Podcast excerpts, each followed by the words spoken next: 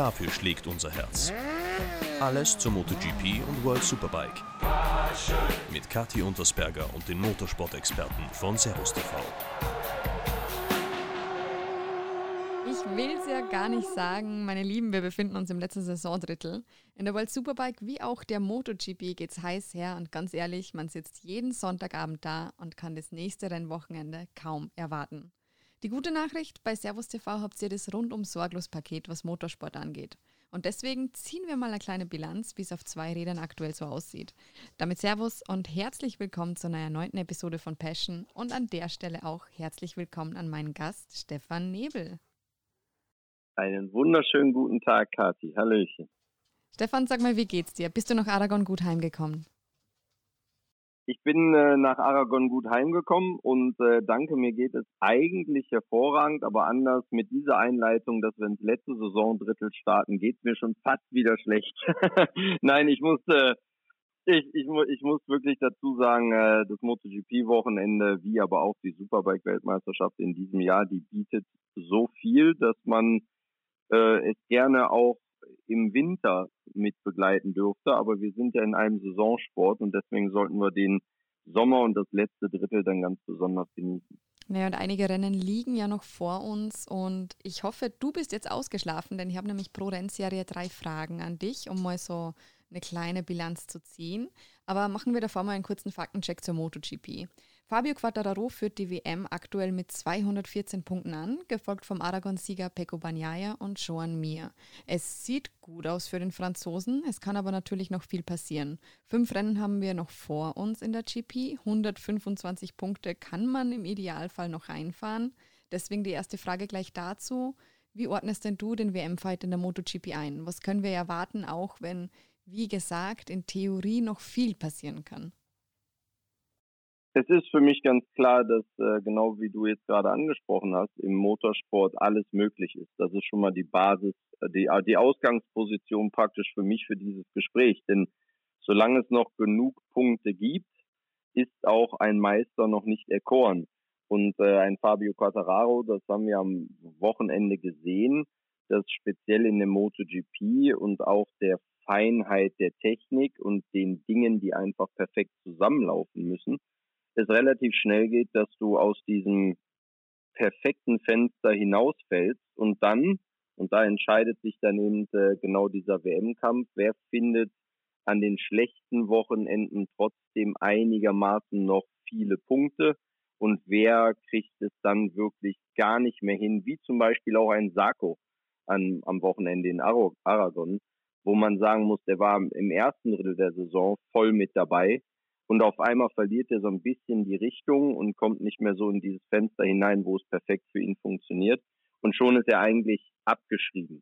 Das vermute ich jetzt bei einem Fabio Quattararo nicht wirklich, dass das passiert, aber Aragon hat gezeigt, dass sie halt wach bleiben müssen, weil zum Beispiel dann auch ein Pecco Bagnaia unheimlich stark wird. Ein, äh, ja, ich muss sagen, mir ist halt beeindruckend in dem, wie unauffällig er ist. Also er ist letztes Jahr unauffällig Weltmeister geworden. Er ist jetzt eigentlich unauffällig, ich will nicht sagen dran, aber er ist schließlich drittbester der MotoGP gesamt gesehen über alle Rennen. Und ähm, man sollte niemanden abschreiben, bevor es nicht dann wirklich vorbei ist. Und es gibt genug, die in der MotoGP dann noch stören können und auch dem äh, Fabio Quattararo das Leben schwer machen. Lässt denn da, wenn ich mal nachfragen darf, bei den Verfolgern vielleicht auch ein bisschen ich will jetzt nicht sagen die Motivation nach, aber steigt dort die Frustration oder der Druck, wenn man auf solche Zahlen blickt und sich denkt, man, in der Saison, das schaffe ich eh nicht mehr. Es ist the theoretisch möglich, aber eigentlich schaffe ich es nicht mehr. Ja, da würde ich aber sagen, ist dann der Rennfahrer am falschen Platz. Also normalerweise, und das kennen wir auch, ähm, wenn eine Weltmeisterschaft im letzten Rennen entschieden wird, und seien es nur 24 Punkte, die, die diejenigen trennen und im Endeffekt ist es für den zweiten noch möglich, dann könnte er rein theoretisch sagen, ja gut, theoretisch, aber irgendwie keine Ahnung. Es geht ja dann eher darum, dass er versucht, den Konkurrenten mit allen Mitteln so sehr zu stören, dass er zwar die 25 Punkte kriegt und am besten der Konkurrent mit Null ausgeht, weil die Chance ist immer noch da. Und ähm, wenn jemand in der MotoGP, und das haben wir ja am Wochenende in der Aufbereitung der Sendung gesehen und äh, alle Zuschauer ja auch miterleben dürfen, die Fahrer zwar so ein bisschen schmunzeln, so nach dem Motto, ja, das ist jetzt erledigt. Äh, und da wissen wir eigentlich, brauchen wir uns nicht mehr so groß drum kümmern, dann ist ja immer noch der Funken Hoffnung da. Und der Funken Hoffnung ist dann im selben Moment ja genug Motivation für einen Rennfahrer, daran zu glauben. Sonst bräuchtest du dir ja dieser Gefahr nicht mehr oder diese Gefahr so provozieren, dass du weiterhin pusht. Und wir haben am Wochenende gesehen, wenn in FP4 die ersten 20 in einer Sekunde sind, dann ist, glaube ich, äh, die Frage beantwortet, dass jeder das Maximale probiert, äh, weiter diesen Druck aufrechtzuerhalten und äh, vielleicht am Ende des Tages dann doch zum Ziel zu kommen. Also alle am richtigen Platz im Fahrerfeld. Aber das führt mir dann auch schon zur zweiten Frage, die eher, ich sag mal, negativ angehaucht ist. Von wem hättest du dir denn in dieser Saison mehr erwartet, Stand jetzt? Ähm, das fällt vielleicht jetzt ein bisschen unter den Charakter Verwunderung und betrachte ich von einer anderen Richtung, aber Maverick Vinales. Mhm. Wieso das? Weil erstens ist er der Teamkollege des Weltmeisterschaftsführenden gewesen. Äh, das heißt, Ausgangsposition war absolut identisch. Die Umsetzung seiner Art und mit der Erfahrung der M1 hätte besser sein müssen, um, ich sag mal, sich in eine gute Ausgangsposition zu bringen, weil irgendwie scheint es ja möglich zu sein. Aber es war nicht mehr der Weg, den Yamaha und Vinales zusammen gestaltet haben. Anders wie es jetzt bei Quattararo ist, da läuft halt alles zusammen.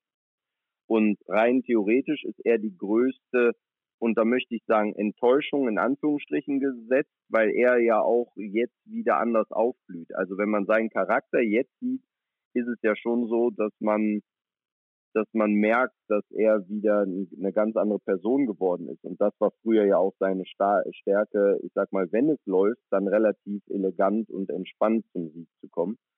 Und äh, ich hätte mir von ihm auf der einen Seite mehr erwartet, weil dieser Kampf so bei Null lag. Irgendwie war relativ schnell klar, dass er es nicht hinkriegt. Und dann kam die Frustration und dann kam das aus. Und ich sag mal auch die Aktion ähm, in der Steiermark mit dem Motor so im Begrenzer drehen etc. Da kam ja, das war jetzt nicht nur dieses eine Training, wo er so ein bisschen Frust geschoben hat, sondern bis ein Rennfahrer sowas macht und sich so außer Kontrolle sieht, weil das war außer Kontrolle. Ich meine, warum solltest du dein Arbeitswerkzeug versuchen zu schlachten?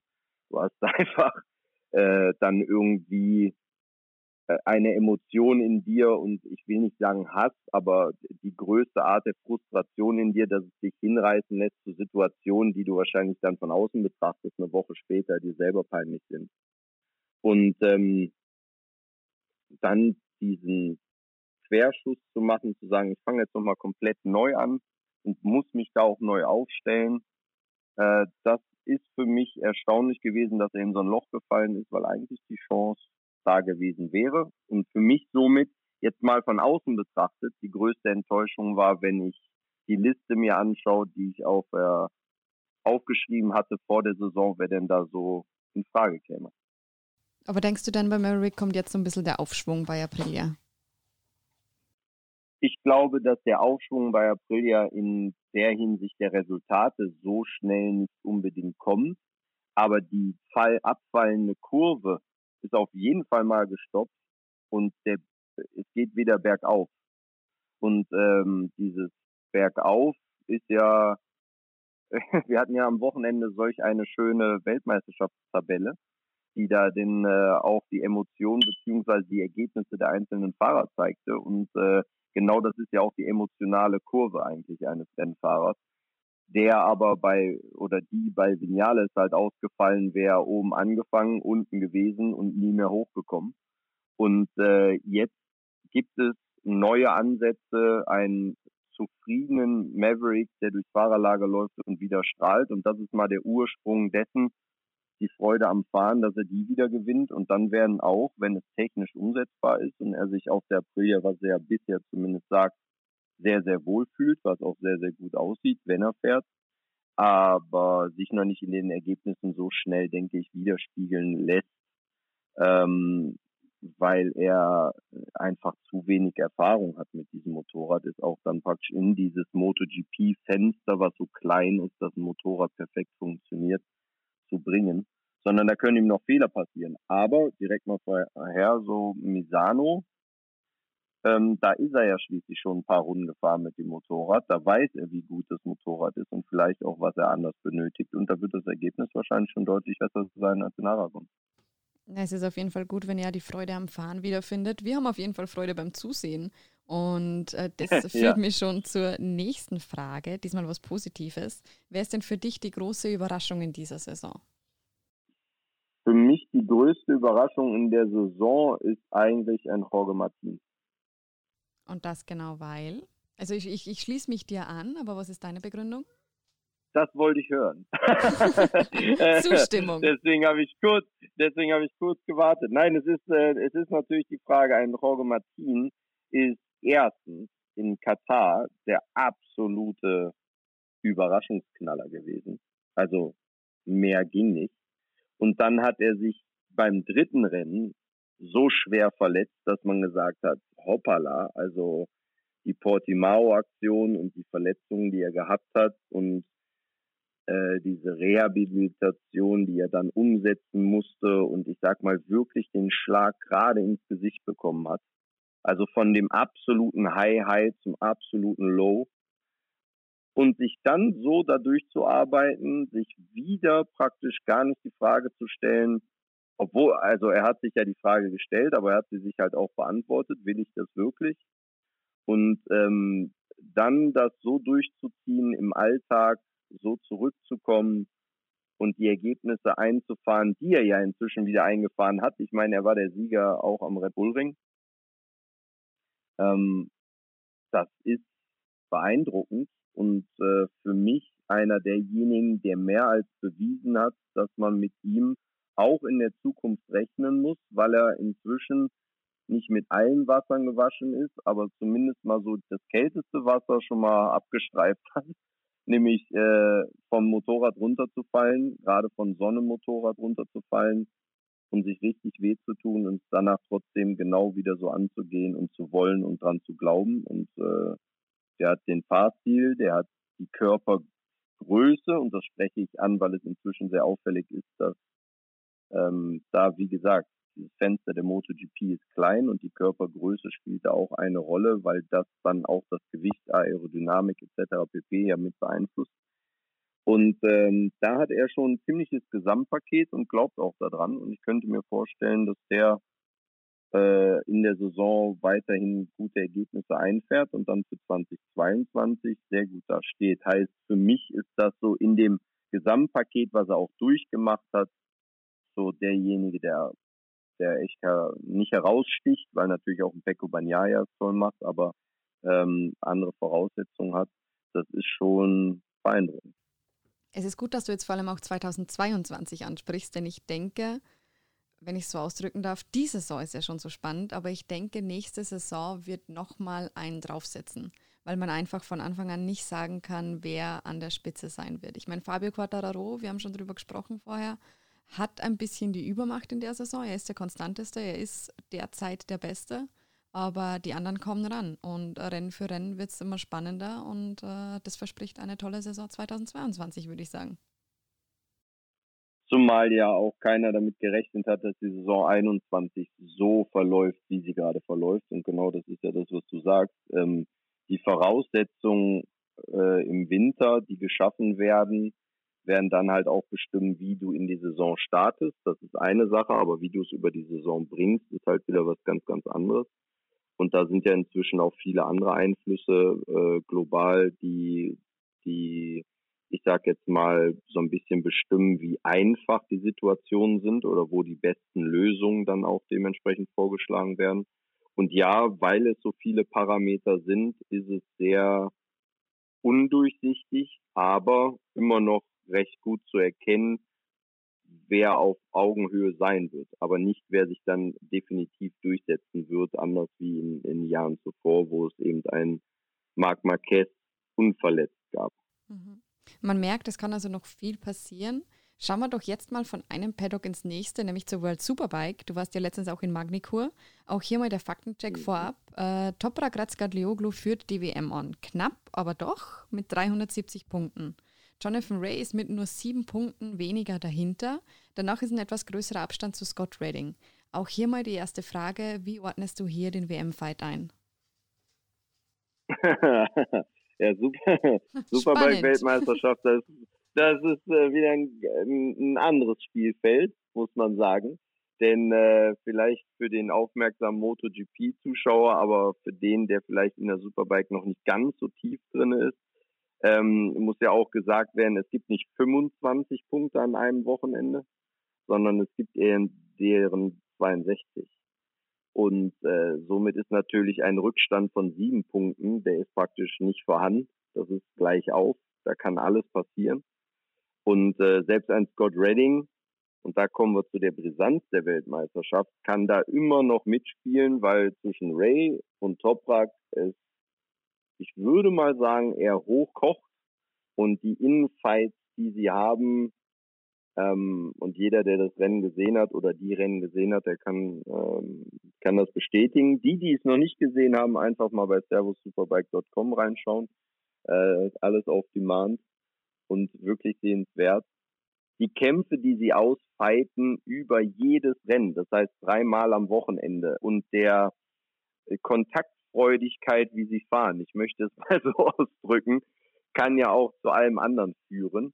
Und wir haben es in äh, Magnitur bereits miterleben dürfen, dass ja auch ähm, eine, eine detailliertere Art des Fights inzwischen zum Tragen kommt, also auch über Technik, Stewards, äh, Vergehen im Rennen, die später noch angeklagt werden, Dinge, die es früher nicht gab, wo es, ich sag mal, ein bisschen, äh, ähm, ich will nicht sagen, weniger ernsthaft betrieben wurde, aber umso dünner die Luft wird, umso mehr musst du natürlich schauen, dass auch die kleinen Sachen passen. Und wenn ein Toprak dann mal ganz kurz grün berührt und ein Ray das sieht und er weiß, es geht hier um jeden Punkt, dann äh, muss er sogar die Geschütze auffahren, auch wenn nicht jeder dafür Verständnis hat, was ich auch verstehe. Äh, aber er weiß um die Brisanz und Weltmeister wirst du nicht einfach nur so, und er weiß auch, dass ein Toprak äh, aktuell, ich will nicht sagen überlegen ist, aber mehr Karten in der Hand hat als er selber. Und äh, dann versuchst du natürlich auch ähm, alles einfach auszunutzen. Und das bedeutet halt für die Stationen, die wir noch haben, also wenn ich an die Rennstrecken denke, die noch kommen, hei, hei, hei da, äh, da ist noch alles drin in der Superbike-Weltmeisterschaft. Ja, dann bedeutet es für uns fleißig World Superbike schauen bei Servus TV oder auch online im Stream, wie du schon gesagt hast, servussuperbike.com. Und jetzt haben wir schon über die Spitze gesprochen. Jetzt auch hier die zweite Frage: Von wem hättest du dir in dieser Saison mehr erwartet? Und ich sag's gleich dazu: Du darfst auch die Teams nennen. Du darfst auch sagen, dieses und jenes Bike hätte technisch vielleicht mehr hergeben können. Oh, das ist relativ schwer in der Superbike WM, weil nicht nur ein oder der andere enttäuscht. Das sage ich gleich dazu. Äh, muss man aber natürlich einschätzen, auch in der Dichte des Feldes, äh, wovon ich mir deutlich mehr erwartet hätte. Und das sehen wir jetzt mal sportlich einfach. Ist es äh, wirklich Honda, die mit Alvaro Bautista eigentlich hätten weiter vorne sein müssen mit dem Aufwand, den sie betrieben haben, um so wieder in die WM einzusteigen. Also die Ergebnisse sind nur, ent, nur enttäuschend und äh, ich finde es sehr, sehr gut von Honda, dass sie auch selber sagen, okay, unser Motorrad mh, hm, mit der Serie und da müssen wir ja einfach auch realisieren, die Superbike-Weltmeisterschaft ist basierend auf den Serienmotorrädern und ähm, da, da ist es ja so, dass praktisch zum Beispiel eine Ducati bei Ducati gebaut wird, um Rennen zu gewinnen. Also dieses Mindset-up bleibt ja permanent äh, in dieser Firma. Und das ist praktisch auch der Slogan. Bei einer Honda ist es so, dass die weltweit in solch einer großen Stückzahl, Stückzahl verkauft wird, dass es eben überall passen muss. Egal, wo du damit langfährst. Und darauf spezialisiert sich Honda, was dann aber natürlich auch manche Ecken und Kanten sehr, sehr rund macht. Und von so einem Motorrad. Und damit kommst du in so einen Korridor, wo du aber dieses harte Attackieren mit einem Rennmotorrad etc. nicht so machen kannst, weil es einfach nicht von der Basis her dafür gebaut ist. Und äh, man kann dann zwar gewisse Dinge ändern, aber eben nicht den Charakter des Motorrades. Und jetzt muss man gerade herausfinden, was können wir denn tun mit diesem Modell, um das zu perfektionieren. Und da kommt dann halt wieder die Superbike-Weltmeisterschaft in der Dichte des Feldes zueinander, wo man sagt, okay, da kannst du dir genauso wenig wie in der MotoGP irgendwelche Fehltritte erlauben, dann bist du halt eine halbe Sekunde weg und praktisch nicht mehr im WM-Kampf vorhanden. Und Honda als Werk wäre natürlich noch schön, denn wir haben Yamaha, wir haben Kawasaki, wir haben Ducati. Äh, manchmal bäumt sich BMW ein bisschen mit auf, jetzt insbesondere mit Vandermark über eine Renndistanz gesehen. Ähm, da gibt es schon alle, die mitspielen, nur die Honda kommt wirklich nicht in Podiumsnähe. Und ich hoffe, dass es jetzt in Barcelona nochmal so sein wird für Bautista, weil da war er letztes Jahr schon stark, ähm, dass sich das dann nochmal weiterentwickelt. Aber ich bleibe bei dem Gedanken, Honda als Werk ist eigentlich so, dass das, was ähm, am unauffälligsten ist und wovon man sich mehr erwartet hätte. Aber was ja noch nicht ist, kann ja noch werden. Mal sehen, wie es äh, 2022 bei Ihnen weitergeht. Äh, auf diese und, Saison. Äh, übrigens, mhm. ich möchte, äh, auch wenn ich jetzt ins Wort falle und das nicht höflich ist, Alles gut. aber ich könnte mir vorstellen, dass der eine oder andere vielleicht auch etwas über Jonas Folger und MGM BMW hätte hören wollen, weil das wirklich nie enttäuschend ist, ich hab's ein äh, was erwartet. da passiert. Ja, aber das ist, ähm, und deswegen habe ich gerade zur Einleitung gesagt, rein sportlich gesehen, ähm, da passiert vieles andere, was so nicht sein sollte. Und ähm, da hat weder, weder BMW noch MGM, also Michael Galinski, etwas mit zu tun, sondern das ist eine Kombination aus vielen, vielen, vielen Punkten, die dazu führen, dass das Rad sich einfach nicht ganz rund dreht. Und dann äh, kommst du da halt nicht mehr nach vorne. Und äh, ich sag mal, ein Jonas Folger, der, und ich, wie gesagt, ich habe das im Frühjahr gesagt und bin, bleibe auch dabei, der sensationell gut Motorrad fahren kann.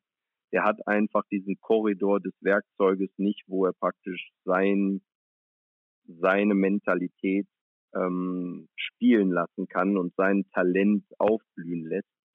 Und äh, da ist man sich bewusst dessen, dass es aktuell nicht dahin läuft, wo man eigentlich hin wollte, aber das will ich nicht sportlich sehen, sondern da gibt es halt auch andere Probleme.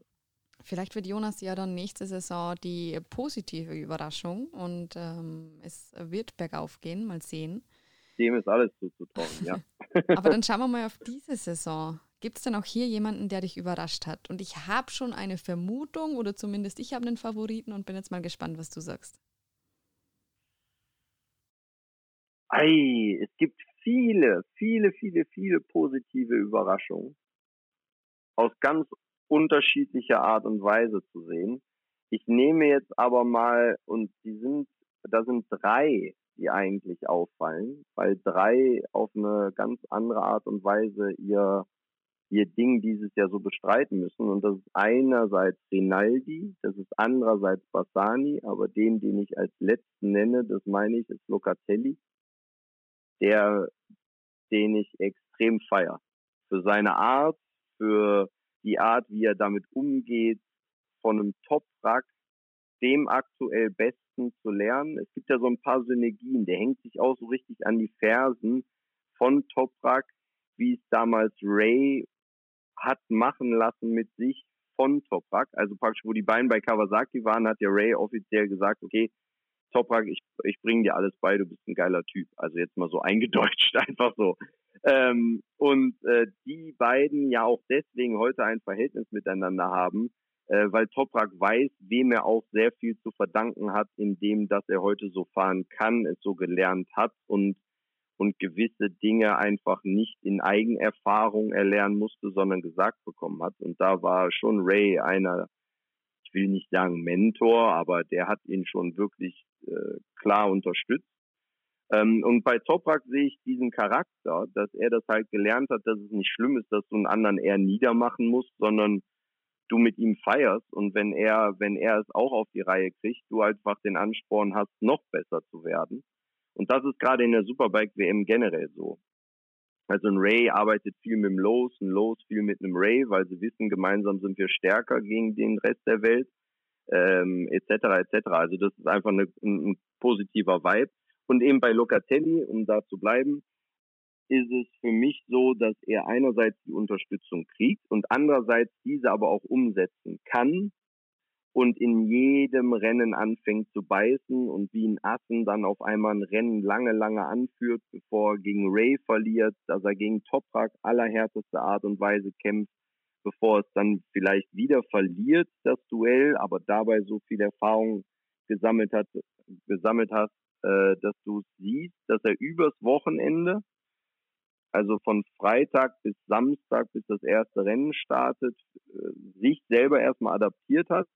Und aufgrund dessen, dass eigentlich sein Rennen so das Beste ist, das dritte am Wochenende, hat er halt eine, ein Riesenpotenzial, sich weiterhin auch in dieser Spitze zu etablieren und somit halt auch von ihnen zu lernen. Und du siehst in seinem Gesicht oft am Wochenende die Ernsthaftigkeit, wie er es betreibt. Also er hat natürlich ja auch mit Rinaldi und Bassani, die auf einem ganz äh, auf, auf einer anderen Art sind oder unterwegs sind, weil eben die Teams anders aufgestellt sind, eine eine Konkurrenz, wenn wir das jetzt mal so äh, benennen wollen, intern der jugendlichen Superbike-Fahrer. Und das finde ich total interessant, weil auch so ein neuer Charakter da hineinkommt. Es gibt jetzt viele junge Namen, die die Älteren, Anführungsstrichen Älteren, ähm, unter Druck setzen auf äh, einer Art des etwas anderen Styles Rennen zu fahren. Und da sich das so durchmischt und wenn man mal ganz genau hinguckt, äh, sieht man einfach die Stärken und den Schwächen von, von, von eben den älteren Fahrern, den jungen Leuten und dieses Adaptieren dazu. Das ist einfach eine Mischung, die nur Spaß macht beim Zuschauen. Und einmal kurz zur Einordnung für die Zuschauer. Andrea Locatelli ist aktuell Vierter in der WM, deswegen haben wir ihn vorher jetzt äh, noch nicht angeschnitten, weil wir ja nur über die Top 3 gesprochen haben. Aber er ist Vierter als Rookie, zwar nur mit 186 Punkten, aber immerhin 186 Punkte in der ersten Saison. Ganz genau. Und er schlägt äh, alteingesessene Hasen, wie zum Beispiel ein Alex Lowe's, äh, der auf der Werks Kawasaki sitzt Teamkollege ist von Jonathan Ray und äh, auch als Unterstützung da sein sollte.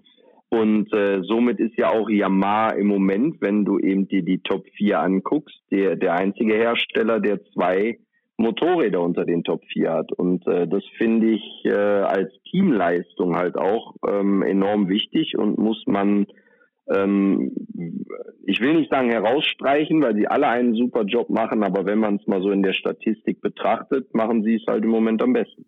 Ja, Ehre, wem Ehre gebührt. Äh, beide Rennserien sehr stark, beide Rennserien super spannend. Deswegen jetzt mal die finale Frage, Stefan.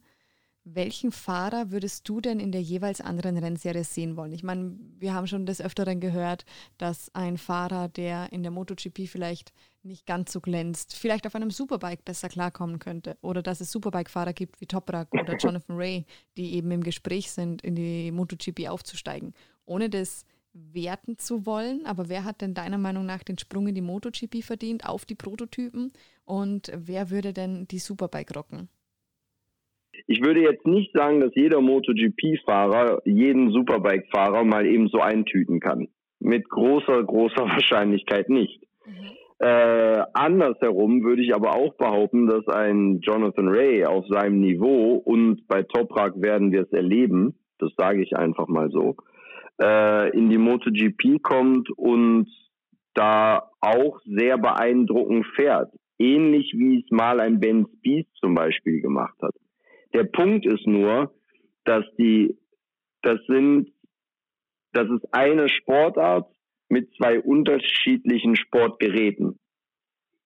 Und die Frage ist genau, wie wird sich das miteinander entwickeln? Wie kannst du dich auf das neue Sportgerät adaptieren? Und damit ist es dann natürlich schwer, schwierig, eine Voraussetzung zu schaffen. Ich würde mich eher darauf einigen, dass die jeweils Weltbesten in ihren Klassen alle sensationell gut Motorrad fahren könnten und es auf einen Versuch gerne mal ankommen lassen sollen. das klingt doch fein. Ob wir das jemals erleben, wage ich zu bezweifeln, aber es wäre auf jeden Fall äh, ein Blick wert. Ich glaube, es wäre eine Rennsportmischung, wo sehr viele hingucken würden. Ja, und ich hoffe, dass äh, alle Leute weiterhin äh, bei uns mitgucken bei der MotoGP in Misano und der nächste Stopp bei der World Superbike ist ja Barcelona. Du wirst, denke ich, auch vor Ort sein, stimmt es? Ähm, in äh, Jerez und auch in Portimao werden wir nochmal live mit Servus TV vor Ort sein. Also da werde ich wieder unten im Fahrerlager und in der Startaufstellung meinen Unsinn äh, mal kundgeben und werde dem einen oder anderen die unangenehme Frage stellen, was er denn jetzt gerade empfindet und äh, werde so viel wie möglich da herausholen. Jetzt in Barcelona darf ich wieder im Kommentar neben Philipp Krummel sitzen. Stefan, wie wir ihn kennen und lieben. Dann danke dir, dass du dir heute die Zeit genommen hast. Sehr, sehr gerne. Immer wieder ein nettes Gespräch und äh, auch liebe Grüße nach Hause oder irgendwo anders, wo ihr gerade den Podcast hört.